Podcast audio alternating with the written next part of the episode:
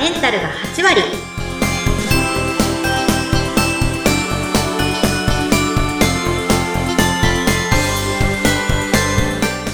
いらっしゃいませ。吉海美視点のマッキー先生です。インタビュアーの土井さとみです。どうぞよろしくお願いいたします。女性のための頭皮改善サロン、フェムケアサロンキッカが、頭皮と心と体のお話を悩める女性の皆さんにお届けして、あなたをまるっと元気にしてくれる、そんな番組です。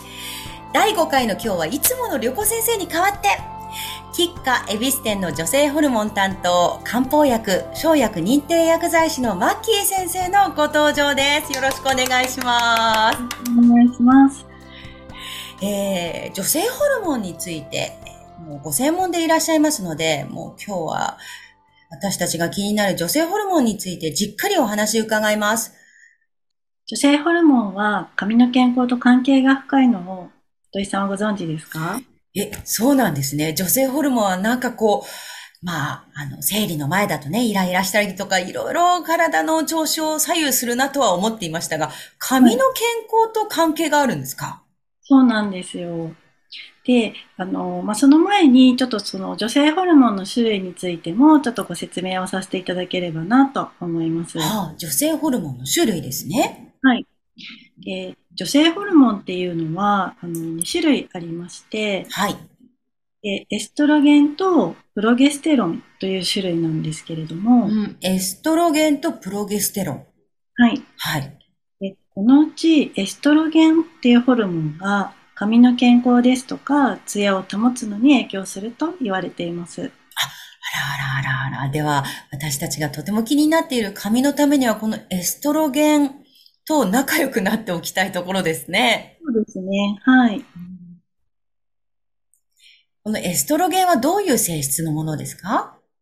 はい。で、エストロゲンっていうのが髪の毛の成長を促したり、髪自体の太さですとか、あとはあのヘアサイクルに働きかけると言われています。うーん。ヘアサイクルっていうのは初めて聞いたんですが、どういうことなんですか？はい。あの、ヘアサイクルっていうのが、あの、ま、皮膚のターンオーバーとちょっと似てるんですけれども、ん。髪の毛の伸びる期間っていうのが2年から6年ほどありまして、あ、この一本の髪の毛が2年から6年ほどは伸び続けるっていうことですか？そうなんです。うーん。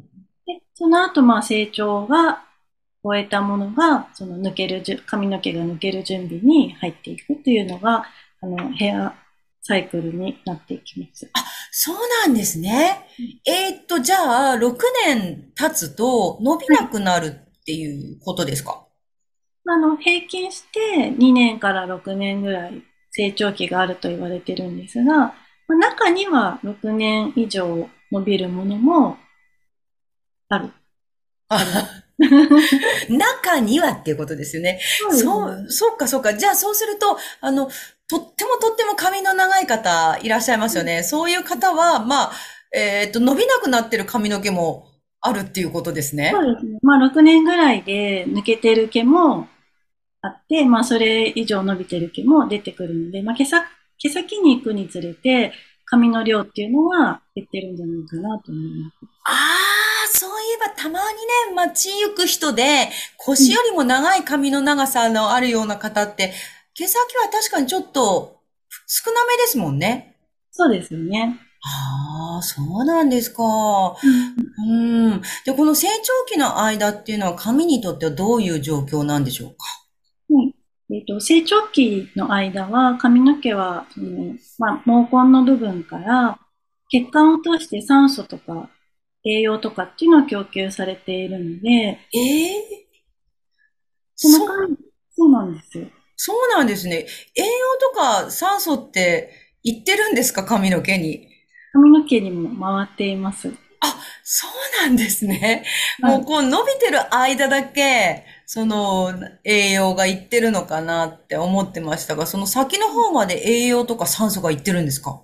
そうですね。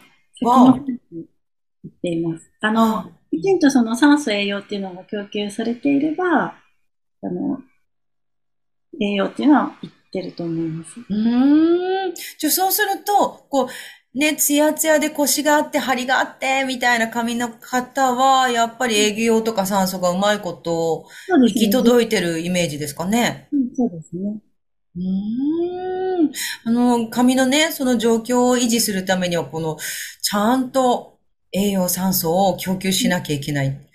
分かってきましたね。うんはい。で、あの、この女性ホルモンっていうものは2種類あるということでしたが、そもそもはどういうものなんでしょうか？あ、土井さん、あの、女性ホルモンって、どこ、どこで作られてるかご存知ですか？どこで？えーっと、そうですね。まあ、女性というからには、卵巣とか子宮とか？そういうところ？そう、正解です。正解ですか？本当ですか？はい。わあお客様に質問しても、で、どこで作られてるかわかりませんという方結構いらっしゃるんですよね。あ当てて、当てましたよ。あの、卵巣とは子,、子宮両方な感じですか？卵巣で作られてますね。卵巣で作られてる。そうですか。卵巣は卵子を出してるだけじゃなくて、ホルモンも出してるんですね。そうなんです。へで、もともとの原材料っていうのは、スタートは、えっ、と、コレステロールえ？けども、コレステロールって、コレステロールってあの健康診断の時に指摘されるああれですよね。はいそうなんです。で、ちょっと余談なんですが、あの、ん急激なダイエットされてる方って、その、ちょっと生理環境乱れたりとかも、ああるありますね。と思うんですけども、なんかそれも、その、まあ理由としては、その、コレステロールとかね、栄養とかがしっかり、あの、体の中にないので、まあ乱れちゃうっていうのも一つにはあるかなと思います。ああ、そうなんですか。いや、コレステロールって敵みたいなイメージなんですけど、はい。そうではなくて原材料になってるんですね。大事じゃないですか？でコレステロールは、あの、まあ、女性ホルモン以外にも、ホルモンの原材料になっているので、うん。であの、コレステロール自体は、その、まあ、悪いって言われがちなんですが、大事な部分もあります。あらららららら。ちょっとこれはびっくりな感じですね。ええじゃあちゃんとしたそのコレステロールを含んだというか、取れるような食べ物を取ること大事ってことですよ。そうですね。まあ、いい脂質を取るっていうのは一つ大事ではあります。はあ、あの、まあ、スタートコレステロールなんですけども、コレステロールから、その、最初に男性ホルモンが卵巣で作られるんですね。んちょっと待ってください。卵巣なのに男性ホルモン作るっておっしゃいました？そうなんですよ。え？ー、どういうこと？で、あの、まあ、女性も男性ホルモンって少なからずあるんですけども、まあ、ええコレステロールからまず男性ホルモンが作られて、で、その男性ホルモンから女性ホルモンっていうのが作られています。そうなんですか。コレステロールから直接女性ホルモン作るんじゃなくて、一回男性ホルモン作っといて、それからちょっと孫的な感じで女性ホルモンができると。そうですね。ええ面白いですね。で、あの、男性ホルモンっていうのが、えっ、と、まあ、女性にもあるんですけれども、その頭皮に、この男性ホルモンっていうのを、ちょっとこう髪の毛をこう抜けさせてしまうサイクルに変えちゃうようなもの、ジヒドロテストステロンっていうのがあるんですけれども、それを変化させちゃう酵素っていうのが頭皮にあるんですね。うん、頭皮にもともとある？そうなんです。男性ホルモンをちょっと悪いものにこう変化させちゃう酵素っていうのが頭皮にもともとありまして、ええでその変化しちゃったものが、あの、できてしまうと、髪の毛の成長期っていうのを短くしてしまうんです。そうなんですか。